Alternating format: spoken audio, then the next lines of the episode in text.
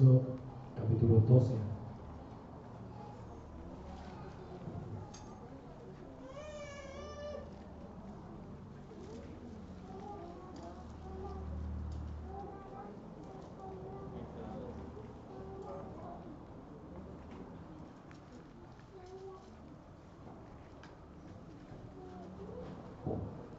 Éxodo capítulo 12, versículo 21.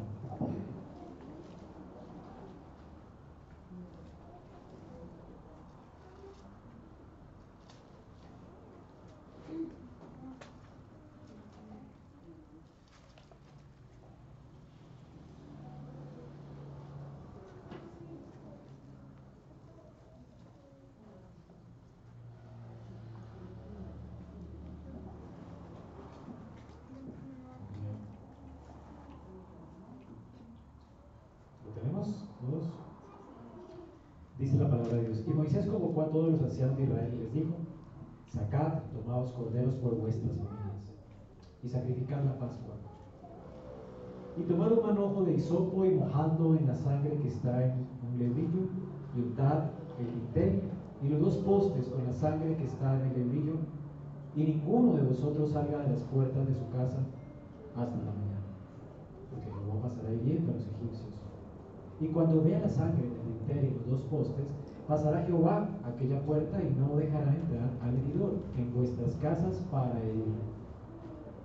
Guardaréis esto por estatuto perpetuo para vosotros y para vuestros hijos para siempre. Y cuando entréis en la tierra que Jehová os dará, como prometió, guardaréis este rito. Y cuando dijere vuestros hijos, ¿qué es este rito vuestro? Y vosotros responderéis, en la víctima de la Pascua de Jehová, es la víctima de la Pascua de Jehová, el cual pasó por encima de las casas de los hijos de Israel en Egipto, cuando iría a los egipcios y libró nuestras casas. Entonces el pueblo se inclinó y adoró. Y los hijos de Israel fueron y, y hicieron puntualmente así como Jehová había mandado a Moisés y a Aarón. Y aconteció que a la medianoche Jehová hirió a todo primogénito en la tierra de Egipto, desde el primogénito del faraón que se sentaba sobre su trono hasta el primogénito del cautivo que estaba en la cárcel y todo primogénito de los animales. Y se levantó aquella noche Faraón y todos sus siervos y todos los egipcios, y hubo gran clamor en Egipto porque no había casa donde no hubiese un muerto. E hizo llamar a Moisés y a Aarón de noche y les dijo, salid en medio de mi pueblo vosotros y los hijos de Israel, e id, servid a Jehová como habéis dicho. Tomad también vuestras ovejas y vuestras vacas como habéis dicho, e idos y bendecidme también a mí. Los egipcios apremiaban al pueblo dándose prisa para echarlos de la tierra, porque decían todos somos muertos. Y llevó el pueblo su masa antes de leudarse, sus masas envueltas en sus sábanas sobre sus hombros. E hicieron los hijos de Israel conforme al mandamiento de Moisés, pidiendo de los egipcios alhajas de plata y de oro y vestidos. Y Jehová dio gracia al pueblo delante de los egipcios, y le dieron cuanto pedían. Así despojaron a los egipcios. Partieron los hijos de Israel de Ramsés a Sucot, donde seiscientos mil hombres de a pie, sin contar los niños. También subió con ellos gran multitud de toda clase de gente, ovejas y muchísimo ganado. Y cocieron tortas sin levadura de la masa que había sacado de Egipto, pues no había leudad al echarlos fuera de los egipcios, no habían tenido tiempo ni para prepararse comida. Tiempo que los hijos de Israel habitaron en Egipto fue 430 años. Y pasados los 430 años, en el mismo día, todas las huestes de Jehová salieron de la tierra de Egipto. Es noche de guardar para Jehová por haberlo sacado en ella, de ella, en ella de la tierra de Egipto. Esta noche deben guardarla para Jehová todos los hijos de Israel en sus generaciones. Y Jehová dijo a Moisés y a Aarón, esta es la ordenanza de la Pascua, ningún extraño comerá de ella. Mas todo siervo humano comprado por dinero comerá de ella después que lo hubiere circuncidado. El extranjero y el jornalero no comerán de ella. Se comerá en una casa y no llevarás de aquella carne fuera de ella, ni quedaréis hueso suyo. Toda la congregación de Israel lo hará, mas ningún extranjero morré contigo, que morré contigo y quitar y quisiere celebrar la Pascua para Jehová, séale circuncidado todo varón, y entonces la celebrará y será como uno de vuestra nación. Pero ningún incircunciso comerá de ella. La misma ley será para el natural y para el extranjero que habitar entre vosotros. Así lo hicieron los hijos de Israel, como mandó Jehová a Moisés y Aarón, y así lo hicieron. Y en el mismo aquel día sacó Jehová a los hijos de Israel de la tierra de Egipto por sus ejércitos. Jehová habló a Moisés diciendo, consagradme todo primogénito, cualquiera que abra matriz de los hijos de Israel, así los hombres como de los animales mío es. Y Moisés dijo al pueblo, tened memoria de este día en el cual habéis salido de Egipto, de la casa de servidumbre. Pues Jehová os ha sacado de aquí con mano fuerte, por tanto no comeréis leudado. Y vosotros salís hoy en el mes de Abib. Y cuando Jehová te hubiere metido en la tierra del Cananeo, del Eteo, del Amorreo, del Ebeo y del Jeuseo, la cual juró a tus padres que te daría, tierra que destila leche y miel, harás esta celebración en este mes. Siete días comerás pan sin levadura y el séptimo día será fiesta para Jehová. Por los siete días se comerán los panes sin levadura y no se verá contigo nada leudado, ni levadura en todo tu territorio. Lo comerás en aquel día y lo contarás a tu hijo, diciendo, se hace esto con motivo de lo que Jehová hizo conmigo cuando me sacó de Egipto. Y te será como señal sobre tu mano y como un memorial delante de tus ojos para que la ley de Jehová esté en tu boca. Por cuanto con mano fuerte te sacó Jehová de Egipto. Por tanto, tú guardarás este rito en, en su tiempo de año en año. Es palabra de Dios.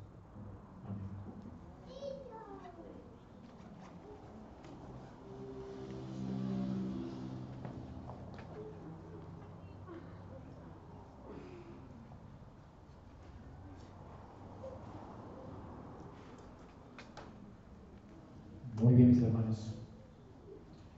Vamos a continuar esta mañana con nuestra serie de Éxodo que habíamos suspendido. Y vamos a, a ver que estamos ahora en un preámbulo antes de que sucedan las plagas o la última de las diez plagas de Egipto. Ya hemos visto cómo Dios ordenó a Moisés y a Aarón para que Israel celebre la Pascua, ¿recuerdan? Antes de que ocurra la Pascua y la fiesta de los panes sin levadura. Estas dos fiestas debían mantenerse en Israel por mandamiento perpetuo. Dos fiestas que como ya vimos, la Pascua celebra la redención de Israel de Egipto. Es una redención que se logró a causa de la sangre de un cordero pascual que Dios proveyó esa noche para ellos. Y ellos tienen que recordar estas cosas. Y luego la fiesta de los panes sin levadura, que se celebró el día después de la Pascua, primer día era santa convocación y terminaba con una santa convocación. Esta fiesta señalaba hacia el propósito de Dios en la redención, que es que los hijos de Dios caminen delante de Dios en santificación. ¿Recuerdan? Lo vimos hace unos días atrás, unas semanas atrás. Ahora, hermanos, es importante ver aquí cómo la salvación de Israel es tan segura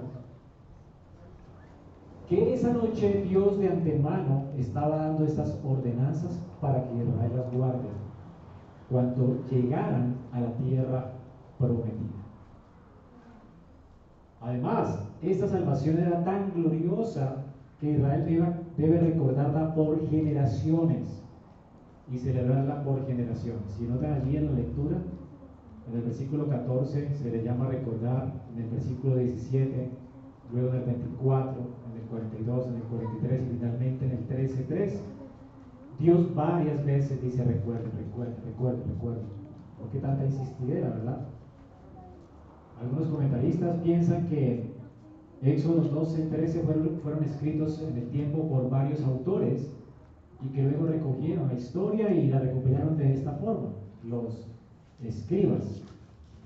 Pero es una historia escrita por Moisés con un estilo bien judío. Ya sabemos que los judíos escribían en su estilo, tres veces, muchas veces las cosas para enfatizar la importancia de algo. Tenemos un ejemplo de esto cuando dice el Señor, es santo, santo, santo. Es como si pusiéramos algo con negrillas. Tenemos también un ejemplo de esto en Apocalipsis. Tres veces en Apocalipsis Juan repite una y otra vez cómo el Señor vencerá a sus enemigos y triunfará. Y además de eso, redimirá a su pueblo. tres siglos, Juan repite lo mismo. Asimismo, eh, está haciendo aquí Moisés. Varias veces está llamando a Israel a recordar. Hermanos, somos un pueblo que olvida. Una y otra vez la escritura por eso nos llama a nosotros a recordar. De hecho, debemos recordar la salvación de Jehová, las fiestas del Señor, los sacramentos de Jehová, la palabra de Dios, una y otra vez. Nos recuerdan el Evangelio, las buenas noticias de cómo Dios nos redimió en Cristo. En 2 Timoteo 2.8, Pablo le dice a Timoteo, Timoteo recuerda a, Jesucristo. A ver si tengo aquí otro texto importante, Filipenses 3.1. Filipenses dice, a mí no me es molesto decirles a ustedes las mismas cosas y para ustedes es seguro, porque fijo, ustedes olvidan la redención.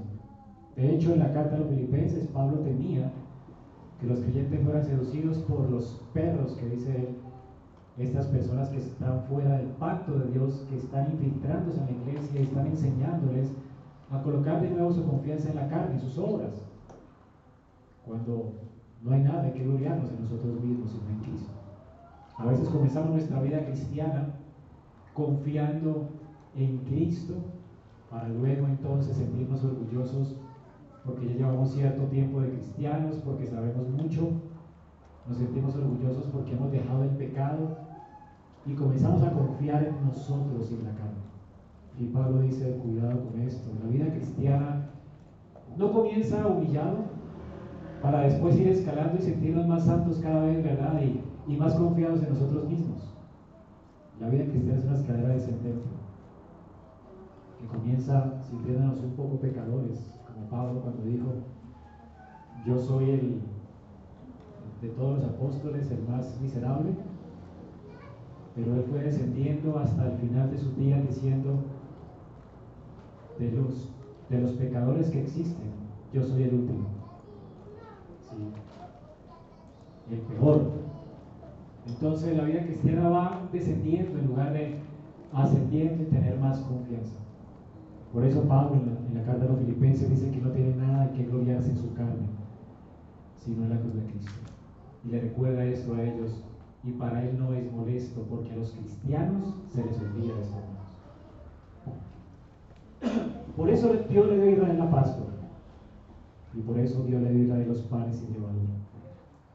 Para que recordaran quién les había redimido y para quién debían vivir.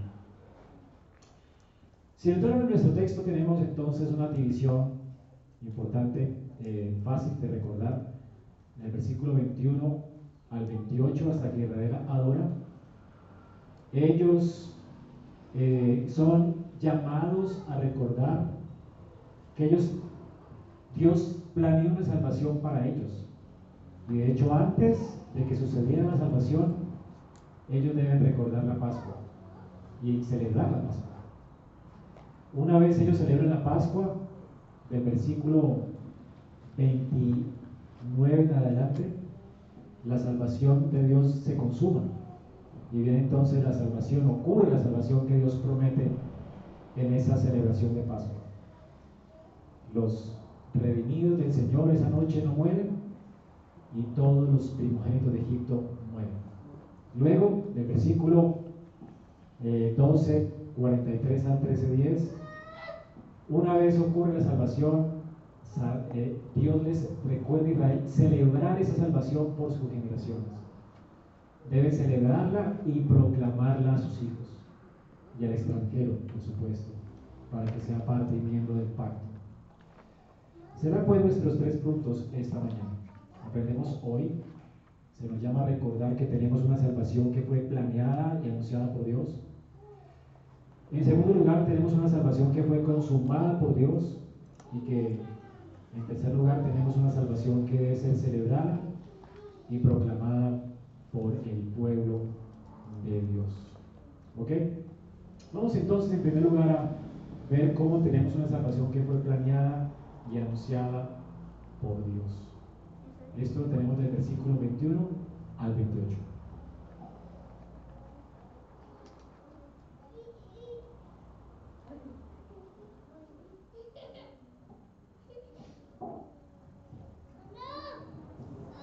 Muy bien, una vez que Dios ordenó a Moisés y a Aarón celebrar la Pascua y guardar la fiesta de los panes sin levadura, antes de que Jehová hiriera a Egipto, ¿qué sucede?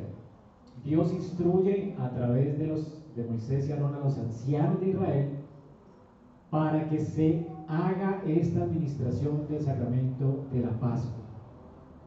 Ahora aquí es algo muy importante ver o señalar, es que desde el Antiguo Testamento los encargados de vigilar de que el pueblo de Dios cumpla con las estipulaciones del pacto y las señales del pacto, ¿quiénes son?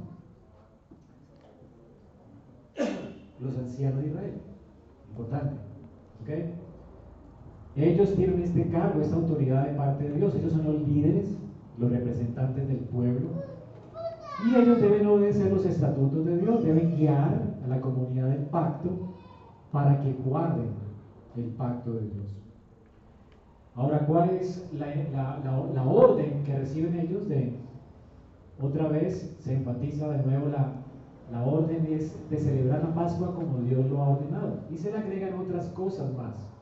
La primera cosa es que las familias son recordadas de escoger un sacrificio. Los ancianos tienen que velar para que las familias escojan un buen sacrificio, un cordero sin mancha de un año, como Dios había dicho.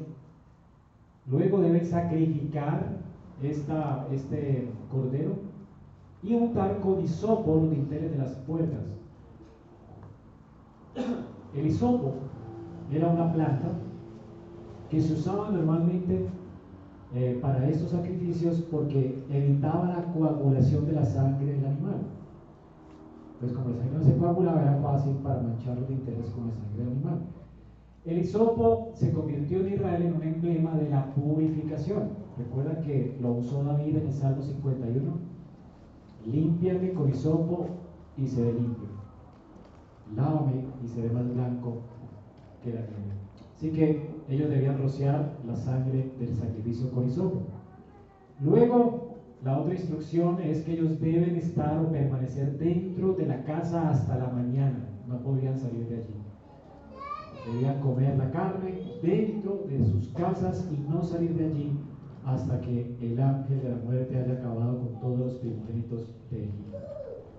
Ellos estarían protegidos mientras obedecieran a Dios dentro de su casa.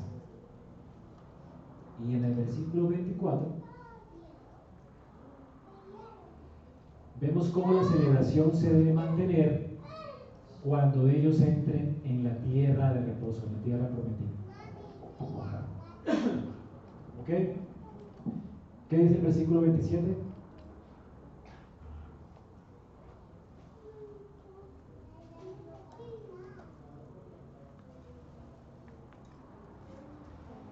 Cuando los hijos pregunten, ¿qué es este vuestro rito? Ellos entonces deben decir, es la víctima de la Pascua que Jehová, el cual pasó por encima de las casas de los hijos de Israel en Egipto, cuando hirió a los egipcios y libró nuestras casas. Eso es lo que debían hacer, contarle a sus hijos acerca de la salvación de Dios. Historia pues a los ancianos que enseñen a Israel que lo que va a ocurrir esa noche debe ser enseñado a sus hijos. ¿Ok? Importante. El destructor no iba a tocar al pueblo de Israel. El ángel de la muerte, que en otras ocasiones hiere a los enemigos de Dios, no va a tocar a los hijos de Dios, solamente a los enemigos de Dios. Ahora, cuando los ancianos recibieron esta instrucción y hablaron al pueblo, ¿qué sucedió? ¿Cuál fue la respuesta del pueblo? Entonces el pueblo se inclinó y adoró. Y los hijos de Israel fueron hicieron puntualmente así como Jehová había mandado a Moisés y a Aarón. ¿Ok? ¿Cuál fue la respuesta del pueblo? Creyeron. Algo muy importante, hermanos. No había ocurrido todavía la salvación aquí. El estatus de Israel no había cambiado. Ellos seguían en Egipto. El amo de ellos era Faraón. Seguían siendo esclavos. No habían salido de Egipto, no había ocurrido absolutamente nada. De hecho, ellos habían presenciado la manera en que Dios había juzgado a Egipto. Debían estar muy aterrados, ¿verdad? Por todo lo que estaba pasando allí. Así es que no había ocurrido la salvación. Sin embargo, ¿qué hicieron ellos? Hicieron todo lo que Jehová había dicho. Así se manifestó su fe. La fe se manifestó en obediencia. ¿Recuerdan que la fe sin obras es muerta? Bueno, la fe es hacer lo que Dios dice, aunque no veamos que la respuesta de Dios venga. Es como que la mujer que no se anticipa a conquistar un, hombre porque espera que, ¿verdad? El esposo de Dios, ¿verdad? Le, conquiste, ¿verdad? Y espera en el Señor. Y cree por fe que si Dios le tiene un esposo, vendrá. ¿Ok? O como el, hombre que obedece a Dios y espera en el Señor. Y, y realmente entiende que Dios en su gracia le va a sostener la fe no es o, no actúa por vista. No es porque vemos que creemos. Así que esta es la fe.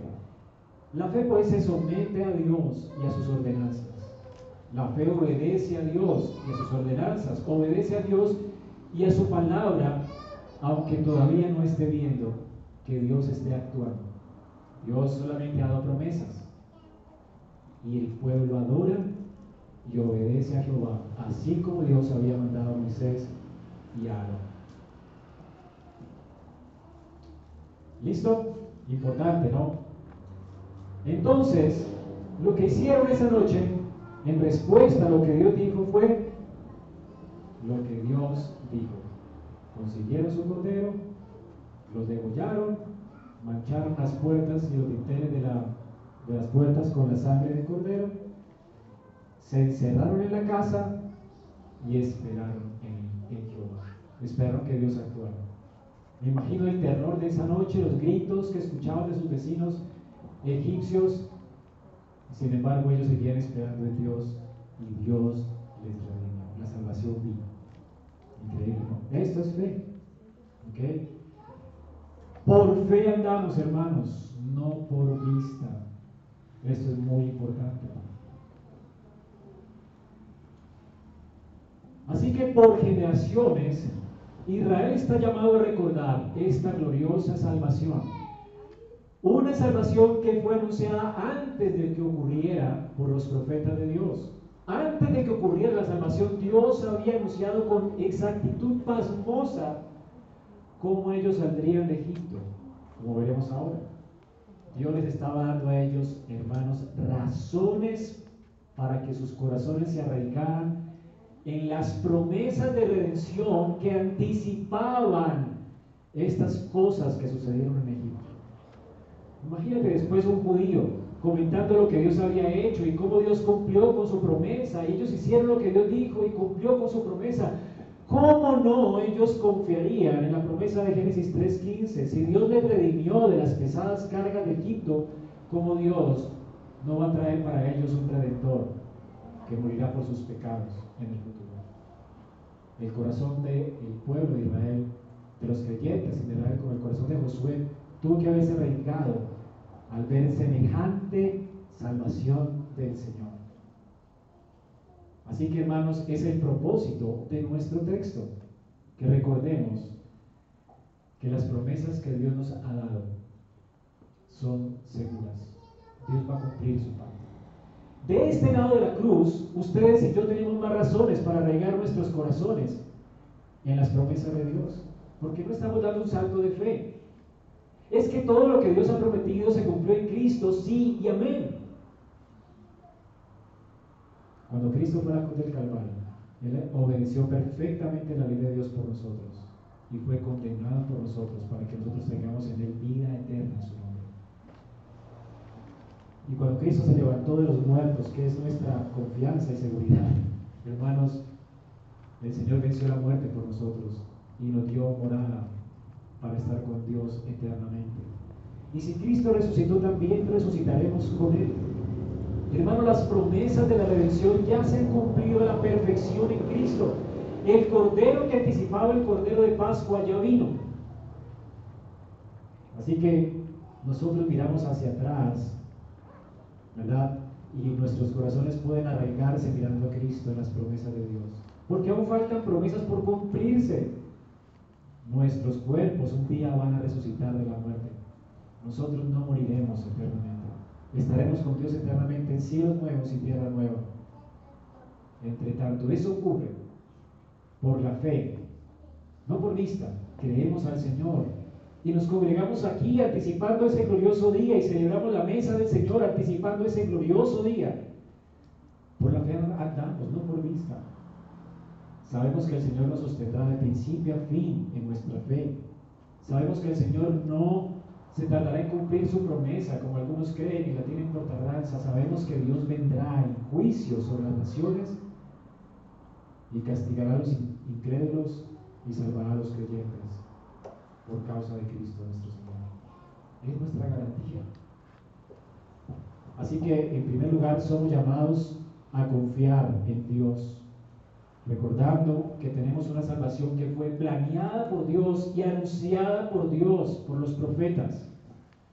A mí me encanta cómo lo pone Romanos 8, 32 y Romanos 1, 5. Dice la palabra de Dios primeramente en Romanos 1, 5.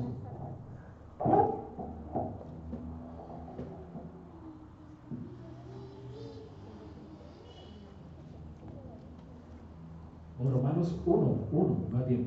Pablo, siervo de Cristo, llamado a ser apóstol, apartado para el Evangelio, el Evangelio que él había prometido antes por sus profetas en las Santas Escrituras, acerca de su Hijo, nuestro Señor Jesucristo, que era del linaje de David según la carne, que fue declarado Hijo de Dios con poder, según el Espíritu de Santidad por la resurrección de entre los muertos y por quien recibido la gracia y el apostolado para la obediencia de la fe en todas las naciones por amor de su nombre. Qué increíble, ¿no? El evangelio que está predicando Pablo es el evangelio que Dios había prometido antes por los profetas. Se cumplió todo lo que Dios anunció de una forma exacta, precisa. Así que Israel caminó por fe, nosotros caminamos por fe, sí, pero tenemos más argumentos para arraigar nuestros corazones en Dios. Dios no nos pide dar un salto de fe para confiar en Él. Él nos ha dado demostraciones de poder, hermanos, para que confiemos en Él. Dios cumplirá su propósito en nosotros. Por eso Romanos 8, 32 dice la palabra de Dios allí.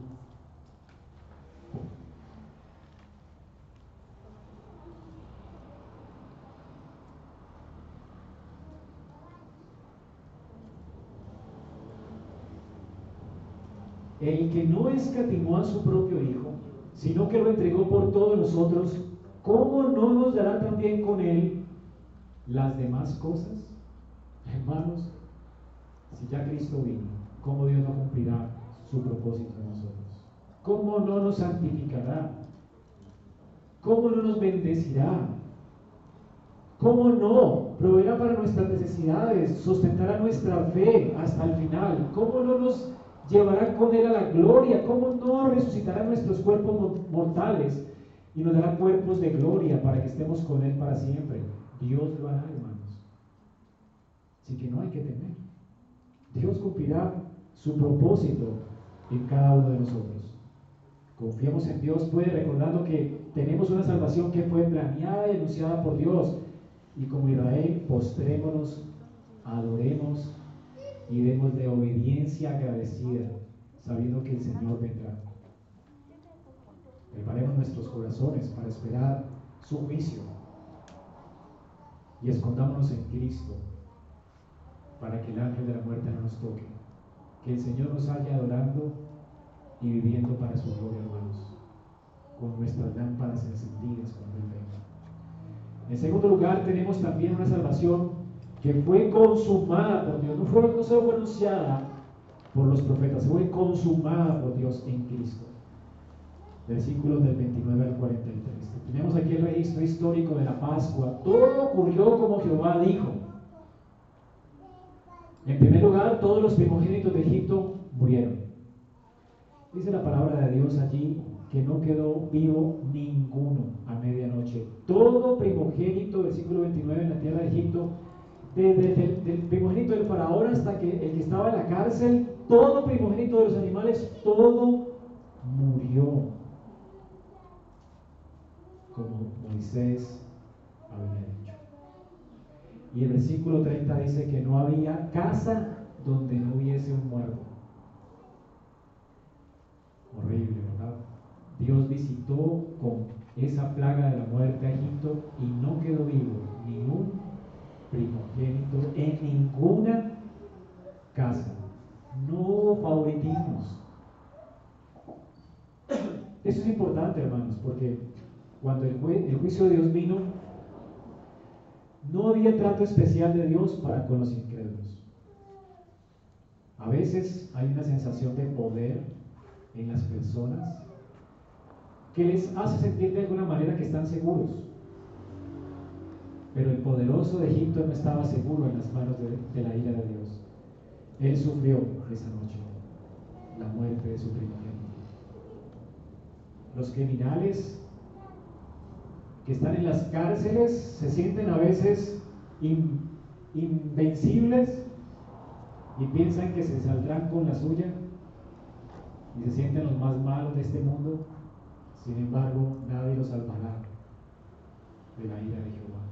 Ni el más guapo de los hombres, ni el más rico de los hombres. El poder no podrá salvarte de la ira de Dios. Los honestos en medio de Egipto que procuraban portarse bien con su prójimo, también fueron tocados esa noche por el ángel de la muerte.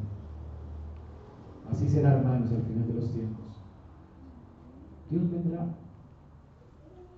y pondrá a todos los incrédulos en el lago que arde con fuego y azufre por toda la eternidad. Dice la escritura que allí será el lloro y el crujir de dientes. Nada podrá salvar a los incrédulos del juicio de Dios. Sí, cuando Dios derrama su juicio sobre las naciones de la tierra, no importa de qué color seas, no importa cuánto dinero tengas, no importa a qué colegio, a qué universidad vayas, no importa en qué empresa trabajes, si trabajas en la mejor multinacional, no importa tu dinero, lo que tengas en el banco, no importa lo bueno que hayas sido, si tú eres un incrédulo, si no crees en Cristo, esa noche el juicio de Dios tocará tu vida. Irás junto con Satanás al lago que arde con fuego y azufre. La distinción que Dios hizo esta noche con esa fue la sangre de sacrificio. Es la única distinción. Dios lo único que distingue cuando viene con su ira sobre todos los hombres, porque todos los hombres han pecado, lo único que Dios distingue es quién, cree en su promesa de salvación, quién ha abrazado por la fe a Cristo y quién no ha creído. Todos los que no han creído irán a la condenación eterna. Y los creyentes serán salvos por la muerte del Cordero de Pascua. Lo único que Dios mirará será la sangre. Será lo único que Dios mire. Porque cuando Dios ve la sangre, ve su justicia satisfecha. La paga de pecado es muerte. Y cuando Dios ve la sangre, ve a alguien escondido en Cristo cuando Dios ve a Cristo, esa persona no vendrá a condenación jamás, sino que pasa de muerte a vida. Lo único que contará cuando te presentes delante de Dios será tu fe en Cristo. No va a contar nada más. No importa cuánto conozcas, de hecho. No importa cuán sabio eres, cuán increíblemente bueno seas con la gente o cuán generoso seas, nada importará ese día. Porque si no estás en Cristo, todo lo que Dios verá será tus pecados y tendrás que morir eternamente apartado de Él por la eternidad. Tú sin Cristo estás ciego, eres alguien desnudo, desposeído, desprovisto. Miserable.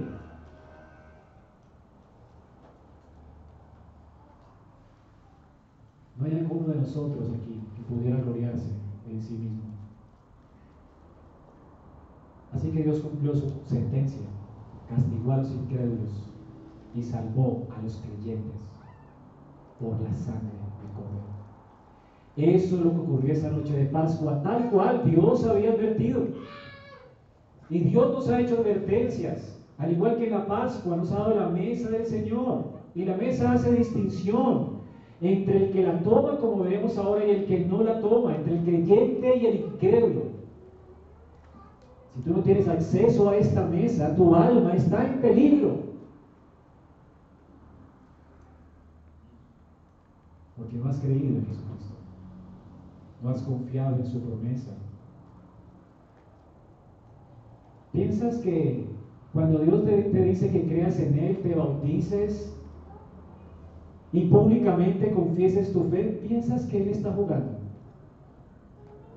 ¿Qué hubiera pasado si un judío esa noche hubiera dicho, no, pues si Dios me salvará, me salvará? ¿Para qué hacer ese sacrificio y para qué hacer eso y, tan, tan sangriento eso? Además, mi hijo le, le gusta el animalito que tengo en la casa, ¿por qué sacrificarlo? Voy a confiar en Dios sin hacer eso. Yo confío en Dios. No, no, no. No podrás confiar en Dios en tus términos. Dios demanda de ti confiar en Él en sus términos. Por eso la vida cristiana comienza con el bautismo.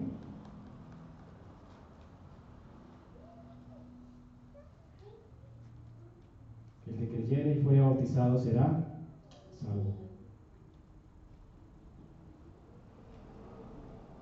La fe siempre obedece. Se somete a los sacramentos de Dios. Adora en los términos del pacto. ¿Piensas que Dios está jugando con el bautismo o con la Santa Cena? Dios no está jugando con eso. Si no eres bautizado, si no has confesado a Cristo por, la fe públicamente, te ha declarado un miserable, un pobre, un desnudo, alguien que es pecador, merecedor de la ira de Dios, y si no has confesado públicamente que tú has confiado en Jesucristo, el Señor te negará en el día del juicio. No importa si visitas la iglesia, tú no tienes parte y tendrás parte con Él por la eternidad. Cuando la ira de Dios venga sobre ti, no habrá quien te salve es que yo he sido pobre y he sufrido tanto. Hasta el más pobre y miserable en Egipto murió. Todos murieron. Dios no hace ese tipo de excepción de personas. No, es que yo he llevado un karma en la vida, he sido pobre y he sufrido tanto de enfermedades, he sufrido tanto. Yo creo que ya pagué lo suficiente aquí para que el infierno. No, irás al infierno. Aquí no pagas lo que has hecho. Y menospreciar a Cristo sería el peor de los delitos capitales. La eternidad no bastará para aquel que rechace al Santo Hijo, al Dios que se hizo carne. ¿Qué esperas para venir a Cristo? ¿Hasta cuándo?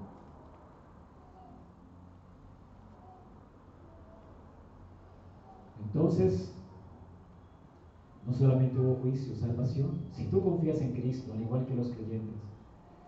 Esto es lo que sucedió. El faraón dejó ir a los hijos de Israel. De hecho, él da la orden, como Dios lo dijo que lo haría. Faraón os dejará ir. Y Faraón dio la orden. Hay cuatro verbos aquí. Salgan, váyanse, sirvan. Y tomen a, su familia y váyanse de aquí. Órdenes. Cuatro órdenes. Él no los quería ver más. Israel salió ese día por orden de Faraón. De hecho, todos los egipcios estaban de acuerdo. Vieron cómo el ángel de la muerte los visitó. Todos vamos a morir, váyanse de aquí. Les rogaron que se fueran. Y de hecho, les dieron hasta el botín, como Dios había dicho, y salieron ricos. Ellos están reconociendo la victoria de Jehová. Mire, Jehová ganó, váyanse. Lo que hacían, ¿verdad? Las naciones cuando perdían, le daban el botín a la nación que ganaba. Así que eran los despojos para los hijos de Israel. La nación de los egipcios reconoció su derrota. Sabía que Jehová había ganado la batalla entre estos dioses, entre los dioses de Egipto y entre Jehová. Dios ganó. Él es el único Dios verdadero. Pero además, el faraón estaba tan pillado que dijo en su confusión, por favor también bendíganme. Los impíos actúan así, ¿verdad? Hablan con los creyentes, vengan, bendíganme, ore por mí, sí. Pero ellos no quieren realmente a Dios. Este hombre no quería a Dios. Este hombre realmente no quería. De hecho, piden la bendición de Dios sin arrepentimiento y fe. Dios no bendecirá a nadie que no se arrepienta y crea el Evangelio. Por eso, este faraón no va a ser bendecido por Dios. Egipto no se levantará más de su postración a partir de ahora. Una nación en ruinas. Dios no bendice al que no se arrepiente y pone su confianza en Cristo. Hermano que está sentado aquí, ¿crees que Dios te bendice a ti porque vienes a la iglesia? ¿O porque te portas bien? ¿O porque das tus diezmos? No. ¿Sabes por qué Dios bendijo a Israel y salieron ricos de allí? Ellos no eran mejores que los egipcios. Es por la sangre del cordero. Si hay bendición para nosotros es por Cristo. Nunca te lleves tú el crédito. No, no es porque te portas bien, que tienes pan en tu mesa. No es porque te portes bien y porque hiciste tu devocional, que te, que te va bien en los días y puedes realmente tener buenos días o salud. No. Si algo bueno recibes de mano de Dios es por gracia. Y seres bendito con las promesas de Dios. Y Dios pasará por alto tu vida el día del juicio. Es por Cristo, nuestro Señor. No hay algo que tú hagas que merezca la bendición de Dios. Nada de lo que tú hagas. Si Dios recibe una buena obra nuestra, solamente la recibe por causa de Cristo. Solamente la recibe porque nos ama con amor entrañable. Así como Él nos adopta como hijos suyos, Él es nuestro Padre incondicionalmente y nos ama incondicionalmente. Ahora ya mi hija me está regalando cosas que rayan y me las regala. Y yo las quiero marcar, ¿verdad? Increíbles. Son sus obras de arte. Hasta las que hacen la pared. Pero son sus rayones. No son bonitos. Ella quiere hacer un perro o algo, pero dibuja un palito. Y me imagino toda la imaginación. Ella no, es hábil para hacer las cosas.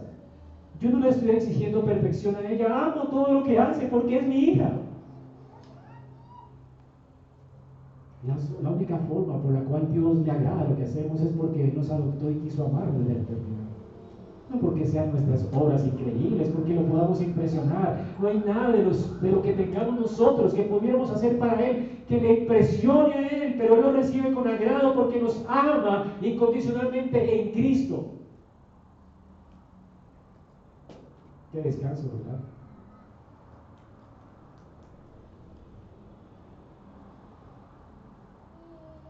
Ahora, esto es lo que sucedió, hermanos. Los israelitas se fueron sin las manos vacías, ricos, les dieron su botín, salieron 600 mil hombres de a pie sin contar niños, como 2 millones o 3 millones de personas.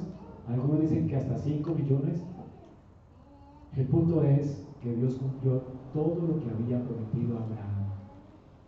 El texto nos dice que salieron después de 430 años. Y esto nos recuerda Génesis 15, 13. Dios había prometido esto, tal cual Dios lo prometió, todo sucedió exactamente, hermanos. El día de la liberación ocurrió en el día en que Dios lo determinó. El decreto de Dios no puede cambiar. ¿Y saben por, qué hay una razón para esto? En el versículo 42. La razón es que Dios veló sobre su pueblo. Increíble. Dios veló sobre su pueblo. De hecho, esta traducción de la Reina Valera no me gusta tanto. La traducción correcta sería más o menos como, el Señor se mantuvo vigilante esta noche para sacar a Israel. Por lo tanto, esta noche de Pascua, todos ustedes deben velar para honrar al Señor en sus generaciones. Es noche de guardar para Jehová. El texto sería más bien, es noche en la que Jehová guardó. qué? Dios veló. Recuerda lo que dice el Salmo 121.4, no se dormirá el que guarda a Israel. Jehová es tu guardador, Jehová es tu sombra, tu mano derecha. El sol no te fatigará de día ni la luna de noche. Este es Dios. ¿Qué hacía Faraón esa fatídica noche? Durmiendo. Tuvieron que ir a despertar. Faraón, Faraón, despierte, su hijo está muriendo. Faraón, el pueblo está muriendo. ¿Qué hacemos? Defiéndanos. Haga su rito, su conjuro. Tuvieron que ir a despertar a Faraón. ¿Dónde estaba el Dios Ra? El Dios Sol. Durmiendo. Había solo tinieblas en Egipto. Era medianoche y el sol no estaba para defenderlos. ¿Dónde estaban los dioses de Egipto? Dios no duerme, hermanos. Todo en lo que el hombre pone su confianza duerme, porque es falso. Los dioses de los pueblos son ídolos. Pero Jehová, el Dios que hizo los cielos y la tierra, Él vela sobre su pueblo. Él vela sobre su pueblo, es el guardián y salvador de Israel. No el contraste. Mientras que Faraón duerme, Jehová vela. Y porque Jehová vela, nosotros estamos llamados a velar o a esperar en Él. Hermanos, puedes esperar en Dios porque Dios no quitará sus ojos de ti. No importa la circunstancia que estés viviendo hoy. Vela. Piensa en qué momento el Señor me sustentará. Traerá provisiones para mí. Abrirá puertas para mí. O me dará ánimo en medio del dolor que estoy sufriendo. Oh Señor, gracias porque aún en la enfermedad me sostendrás con esperanza. Aún en la muerte tu mano me asirá. Y si desfallece mi cuerpo, el Señor estará allí conmigo para llevarme a su trono de gloria y me resucitará al final. El Señor no, no duerme. Él va a estar contigo. Jesús prometió. Si Jehová no durmió en Egipto, ahora tú tienes que estar convencido de esto, porque el Señor dice en Mateo 28, yo estaré con ustedes todos los días hasta el fin del mundo. La razón por la cual no he apostatado la fe es por esto, porque Jehová no vela. Jehová, perdón, no deja de velar por mí. Mi corazón desfallece, mi ánimo se cansa, mi fe flaquea, pero el Señor vela sobre mí. Él es mi sombra a mi mano derecha. ¿Puedes decir esto en tu vida? Es la razón por la cual nosotros seguimos en pie, porque su mano poderosa nos sustenta cuando resbalamos y caemos. Como cuando Pedro estaba en medio del mar, ¿se acuerdan? El Señor dice, ven, él obedientemente fue y se estaba hundiendo. Señor, perezco. ¿Acaso el Señor no lo asió de su mano? Cuando obedeces a Dios en medio de las tormentas, aunque parezcas que te ahogues, el Señor allí te sostendrá con la diestra de su poder. Este es mi Dios. ¿Confías en Él? Es el Dios que salvó a Israel de Egipto. Así que el Señor quiere que recuerdes esto.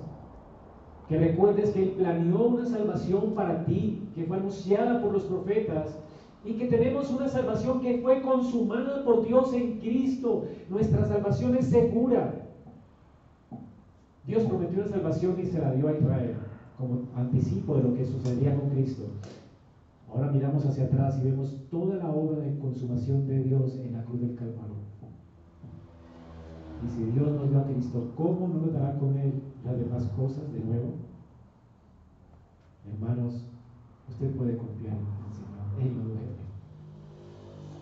Y en tercer lugar, tenemos una salvación que debe ser celebrada y proclamada por el pueblo de Dios. Hermano, la Pascua era una comida para compartir. en el pueblo de Dios. Dios le dijo a Moisés que toda la comunidad debe celebrar la Pascua. De hecho, si alguien se negaba a participar, el versículo 15 al 19 dice que debía ser excluido del pueblo. La Pascua era una comida comunal, familiar, la razón por la que era necesario que todo el pueblo de Dios estuviera allí celebrando la Pascua es porque todos fueron rescatados juntos. La salvación no es individual solamente, es que Dios salvó un pueblo. Dios te rescató y te redimió a ti como un pueblo. Así que hermanos, todos nosotros aquí compartimos la misma salvación. No hay nadie que se pudiera gloriar en este salón. Todos venimos aquí con la Biblia debajo del brazo, sabiéndonos miserables, necesitados de Dios, de su gracia, queremos su gracia. Participamos de los sacramentos porque entendemos que no hay nada bueno en nosotros, que necesitamos a Cristo para que Él nos salve y nos redima. Venimos para que Dios nos bendiga porque necesitamos de su Espíritu por causa de la necedad que permanece en nosotros, aun siendo salvos. Sabemos que en nuestra carne no hay nada bueno, que en nuestra mente, en nuestras ideas no hay nada bueno. No podríamos entender absolutamente nada realmente si no fuera por la palabra de Dios, si no fuera porque Dios ha hablado. Somos necios, ciegos. Y por eso es que venimos a refugiarnos en su luz, a escondernos en su gracia. Todos tenemos la misma salvación. Así que por eso los judíos debían reunirse siempre juntos para celebrar la fiesta. Es una salvación comunitaria, porque Dios nos rescata como pueblo, para que como pueblo le glorifiquemos y levantemos juntos nuestras voces y le demos gloria. Y de hecho hoy aquí los ángeles están juntando a nuestros himnos. Hay alabanzas en los cielos y nosotros nos juntamos con los santos que ya han sido perfeccionados en este día que Dios ha apartado para que lo glorifiquemos como pueblo. Qué glorioso. Es el deseo de Dios. Él debe recibir la gloria por nuestra salvación, que nos es común. En, nuestra época individual, ¿verdad? Pensamos que Dios es mi salvador personal. Y entonces tenemos un pastor personal por internet y la iglesia de nuestra preferencia por internet. Muy chévere, así no tenemos lío, ¿verdad? De mezclarnos con la chusma. Ni con el pastor que a veces no sabes explicar también, para eso es como. Y si alguno de esos youtubers, ¿verdad? Fallan, pues escojo otro más, más claro y mejor. Porque esos pastores de Bogotá no son tan sabios como otros que estamos por allí, ¿verdad? Viendo en las redes sociales el pensamiento de muchos hoy. Pero Dios le agradó enloquecernos, humillándonos y trayéndonos a un pueblo visible, lleno de, deficiencias. Nos llama a someternos a un pastor lleno de deficiencias, ancianos llenos de pecado y de deficiencias, a gente igual que nosotros, deficientes para que todos celebremos juntos y nos amparemos en su gracia, que es por Él que estamos aquí. Tenemos una salvación que nos es común, hermanos. Así que no es yo y Dios. Compartimos una salvación que nos es común. Tito 3, del 4 al 7, habla de nosotros, de lo que Dios ha hecho por nosotros, la regeneración, la justificación, la santificación, la glorificación. Todo esto lo compartimos juntos como pueblo de Dios. Note lo que dice la palabra de Dios en Tito, del 4 del 4 al 7.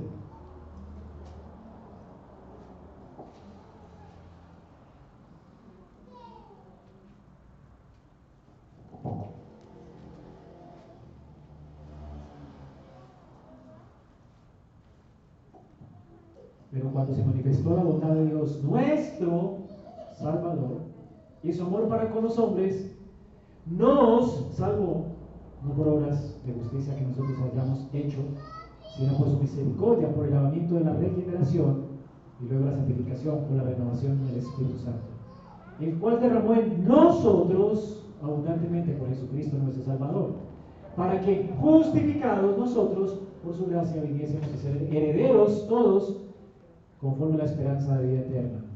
Increíble, ¿no? Plural. ¿Ven verbos? Hermanos, tenemos una salvación que nos es común. Todos somos pecadores, necesitados del mismo Salvador. Fuimos incluidos con Cristo cuando Él murió en la cruz y resucitó de la tumba.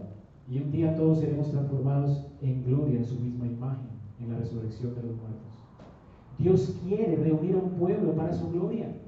Ese es el propósito de Dios, por eso debemos estar juntos.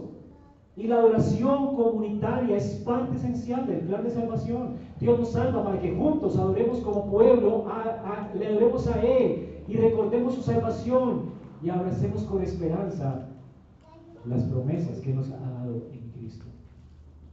Esto explica por qué es absolutamente vital que los cristianos guarden el día del Señor y que no estén virtualmente reunidos, sino presencialmente reunidos, congregados en un lugar donde nos veamos las caras, donde tenemos comunión, participamos físicamente del pan y el vino. Es vital, porque nuestra reunión con Cristo en gloria no será virtual, será real. De hecho, Él se está absteniendo de comer el pan y el vino hoy. Y nos dice que la celebremos cuando estemos juntos, presencialmente, no virtualmente, para que abracemos la esperanza de que un día estaremos presencialmente como pueblo con nuestros cuerpos resucitados y glorificados en la mesa de Él, en las bodas del Cordero, y que Él mismo será el que nos sirva a la mesa esa copa de ese vino y la comerá con nosotros. Dice, el Señor se abstiene de tomar esto, le decía a los ancianos, eh, decíamos nosotros, bueno, ¿por qué no abstener nosotros cuando estamos virtualmente haciendo reflexiones bíblicas? Esto no es un sacramento para celebrarlo virtualmente, ni el servicio al Señor debe ser virtual. Qué horrible, ¿verdad? Reuniendo virtualmente. Veo sus caras, hermanos. Y si ustedes, por la fe han abrazado a Cristo, son las personas que verán la eternidad. Y yo no me quiero perder esto cada domingo, porque van a ser las personas con las que compartiré mi eternidad. Por eso nos llamamos hermanos y hermanas. Y por eso comemos, no virtualmente, el pan y el vino. Así de tangible es que Cristo tiene comunión con nosotros. Tenemos comunión espiritual con Él, pero no es suficiente. Lo queremos a Él, ¿verdad? Y porque lo queremos a Él, celebramos esta mesa diciendo, después de celebrar al Señor, ven, ven pronto. Porque no queremos el pan y el vino. Te queremos a ti. ¿No quieres verle cara a cara? Yo lo quiero ver cara a cara. Y es real. Cada vez que pongo ese pan en mi boca y tomo de esa copa, así como de real es el pan y el vino, así de real será el día en que vea los ojos de mi Señor cara a. ¿Y quiénes son llamados a compartir esta mesa? Versículo 43. Esta es la ordenanza de la Pascua. Ningún extraño comerá de ella la Pascua es equivalente a la mesa del Señor para nosotros hoy.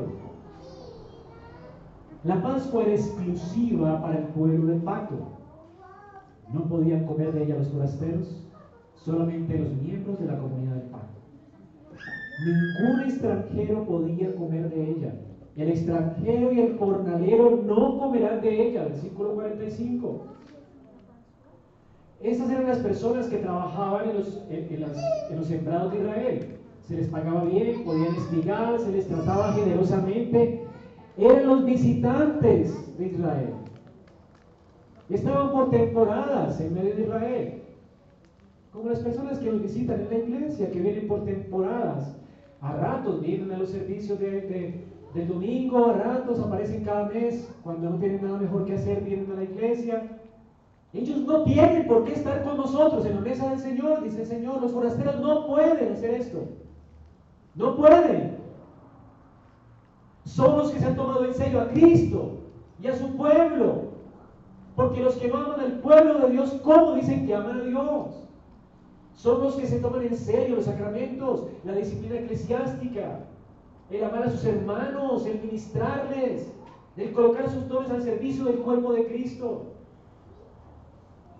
Son los que se toman en serio al Señor, los que se bautizan, confiesan la fe públicamente, los que se hacen miembros de la iglesia, comprometidos con ella y con el avance del reino de los cielos. Esto no es para extranjeros, para la visita.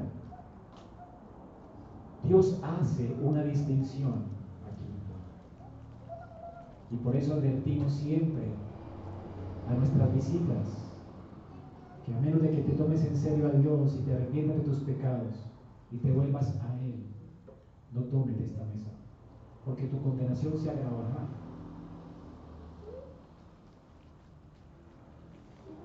Esto no es ligero. Y si alguno de los profesantes dentro de Israel celebraba la Pascua indignamente y se demostraba que andaban en pecado, tenían que ser cortados del pueblo. Y si los ancianos no cumplían su función, y si los reyes de Israel y los ancianos de Israel no cumplían su función y no disciplinaban a los perversos, Dios entraba y venía a disciplinar a todo el pueblo y los sacaba literalmente de la tierra para que ya no tuvieran comunión con Él y supieran que estando en impiedad no había manera de recibir la bendición de Dios si no estaban viviendo por la fe, obedeciendo al Señor en, sus días. Dios les sacaba de la tierra, pero si se arrepentían, Dios les volvía a traer, ¿acuerdan? La comunión de Jehová es para con los que le temen. Por eso Dios al que ama disciplina. Por eso en la iglesia, el que se hace miembro y quiere seguir andando desordenadamente, lo expulsamos de la iglesia, de la mesa del Señor, no puede tomarla. Porque no queremos que se engañe a sí mismo pensando que puede participar de Cristo y al mismo tiempo compartir la mesa con los demonios y seguir viviendo en sus delitos y pecados. El tal se engaña. La iglesia, si no se toma en serio esto, Dios quita el candelero de su lugar. Y por eso vemos iglesias que celebran la mesa del Señor. Y donde todavía tienen el rótulo de iglesia cristiana, y lo único que hay es un payaso adivinando el futuro a la gente.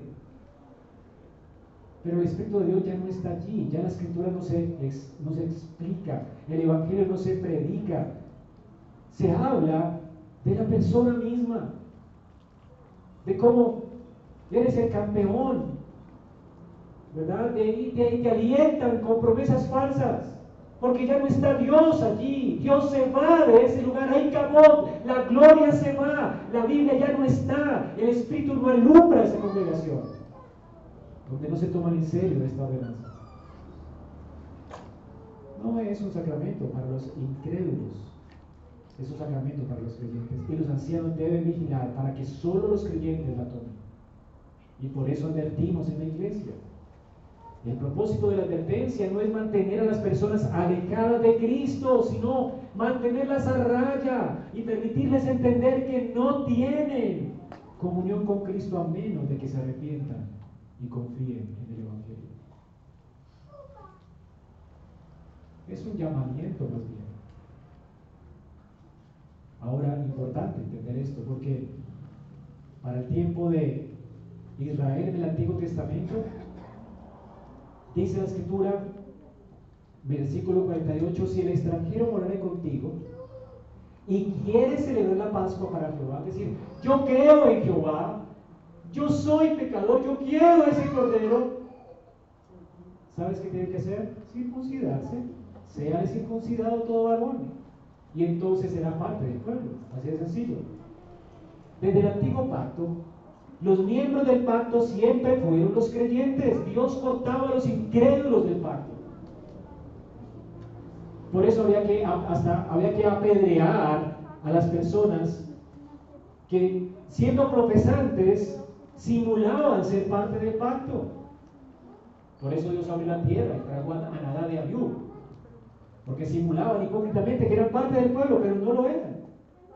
Querían servir a Dios a su manera y no se sometían a Dios, no creían en el Señor, porque la fe siempre viene acompañada de sometimiento a la voluntad de Dios y adoración a Dios de acuerdo como Él lo ha establecido.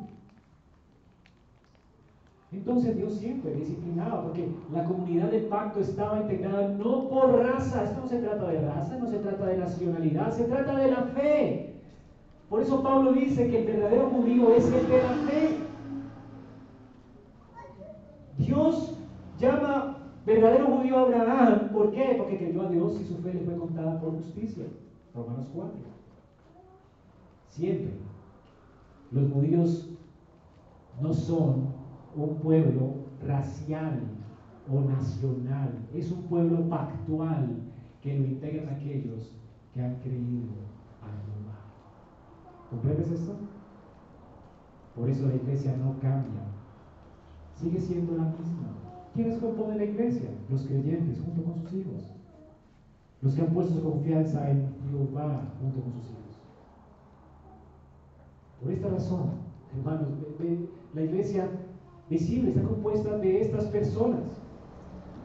Entonces, la forma en que la gente del Antiguo Testamento confesaba públicamente su fe y se añadía al pueblo del pacto era mediante la circuncisión.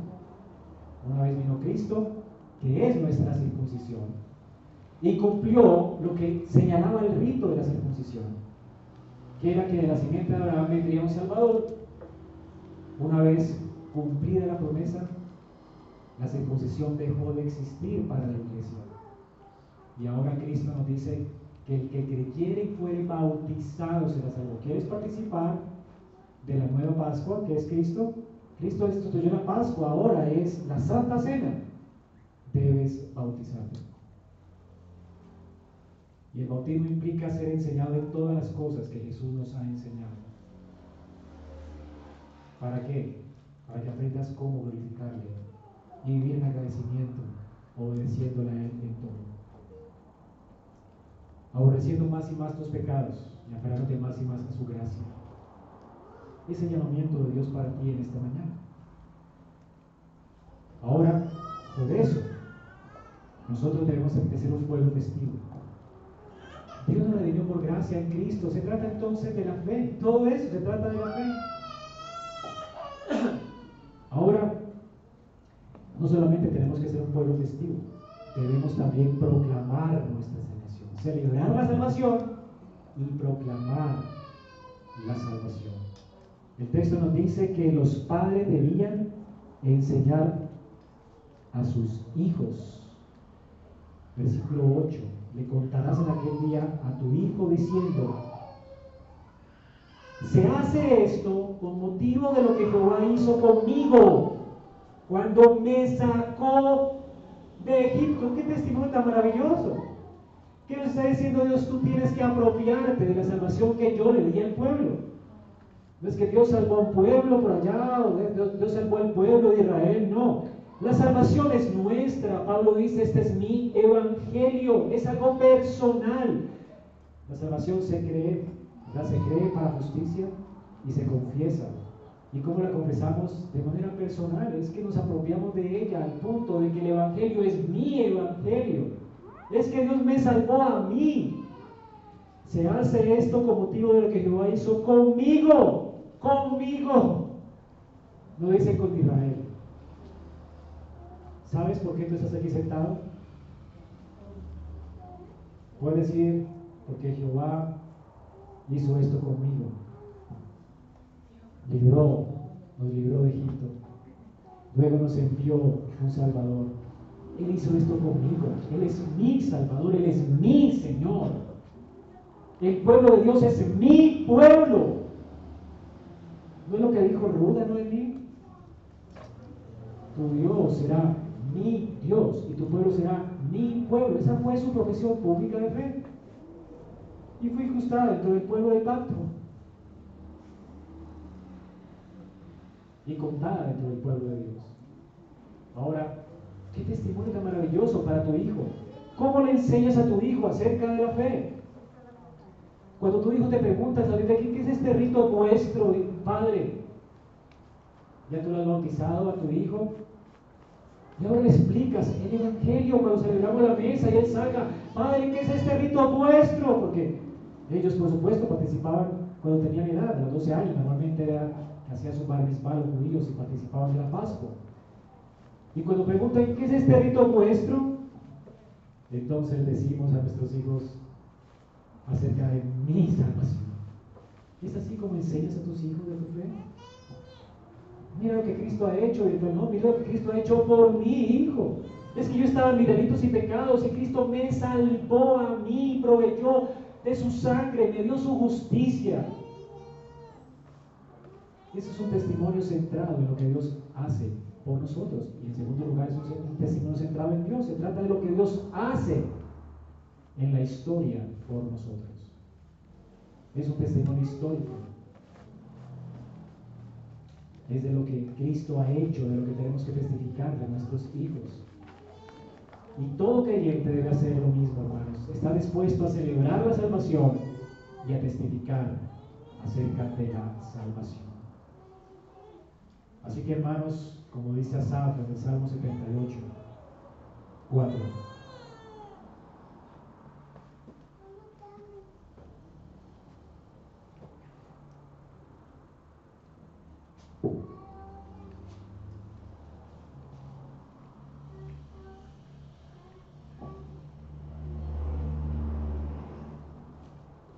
Las cuales hemos oído y entendido que nuestros padres nos las contaron. ¿Cómo recibimos nosotros la salvación? Por el testimonio de nuestros padres. No las encubriremos pues a nuestros hijos contando a la generación venidera las alabanzas de Jehová y su potencia, las maravillas que hizo. Él estableció testimonio en Jacob y puso ley en Israel, la cual mandó a nuestros padres que la notificasen a sus hijos, para que sepa la generación venidera, es decir, de nuestros hijos, y los hijos que le nacerán a nuestros hijos, y a los que se levantarán ellos le cuenten también a sus hijos. ¡Wow! A fin de que pongan su confianza en Dios. ¿No es tu sueño? Que en esta iglesia se levanten generaciones que teman a Dios. Es por eso es que estamos juntos, por eso es que queremos permanecer juntos, perdonarnos, tolerarnos, llevar los unos las caras de los, de los otros. Los creyentes maduros son los que permanecen en una iglesia hasta que mueren porque saben que Dios les puso allí para servir a sus hermanos débiles. Y que la única forma de parecerse a Cristo es amar gente que no merece ser amada. Así serás más como Cristo. Y entonces le enseñarás a, tus hijos lo que es la fidelidad al pacto. Y tu firmeza en la palabra de Dios. La única razón para abandonar la iglesia sería la apostasía. Sería lo único, ¿verdad? Que yo creo que voy a estar en un lugar donde ya acabó la gloria se fue de ese lugar. Yo soy una iglesia fiel, allí quiero permanecer hasta que muera con mis hijos. Porque quiero que vean ellos la fidelidad de Dios y mi compromiso con su pueblo. Porque no solamente quiero que mi hija se levante en el temor de Dios y ame al pueblo de Dios, sino que también quiero que los hijos de ella y los hijos de sus hijos proclamen las alabanzas de mi Dios. ¿No quieres esto en esta iglesia? Una iglesia, la iglesia de Espurio todavía sobrevive, generaciones de creyentes allí. La primera iglesia presbiteriana de los Estados Unidos, en, bueno, lleva siglos allí. Hijos de hijos e hijos te pueden contar, mi tatarabuelo el pastor de la iglesia. Y siguen firmes en la fe. ¿No quieres esto en Colombia? Sé fiel entonces, sé fiel a tu Señor. Y la única forma de ser fiel a tu Señor es recordando, hermanos, no olvides. No olvides que el Señor planeó una salvación para ti, que ejecutó en la cruz del Calvario. Y no olvides que el Señor prometió que un día estaremos con Él en gloria. No olvides. Recuérdalo los sacramentos. Recuérdalo el Evangelio. Refresca tu mente. No olvides. Y si pones delante de ti esa preciosa cruz, entonces podrás caminar firme y seguro a la meta del supremo llamamiento de Dios en Cristo. No quites tus ojos de la cruz. puestos los ojos en Cristo, tú vas a poder perseverar y ver por generación la obra de Dios en tu vida. Él es el autor y Él es el consumador de nuestra fe. Vamos a orar. Señor, gracias por tu palabra y por la esperanza que nos has dado en Cristo, en el Evangelio. Gracias, gracias, porque tu poder se ha perfeccionado en nuestra vida. Gracias porque tus promesas no han fallado. Gracias porque no duermes. Gracias porque tú cumplirás tu propósito en nosotros. misericordia es eternamente y para siempre. Gracias. Y gracias por poner delante de nosotros, delante de nosotros tu mesa para animarnos en la fe. Así como te y el vino, nos recuerdas hoy que así literal es nuestra salvación en Cristo. Gracias, Señor. Oramos en Cristo.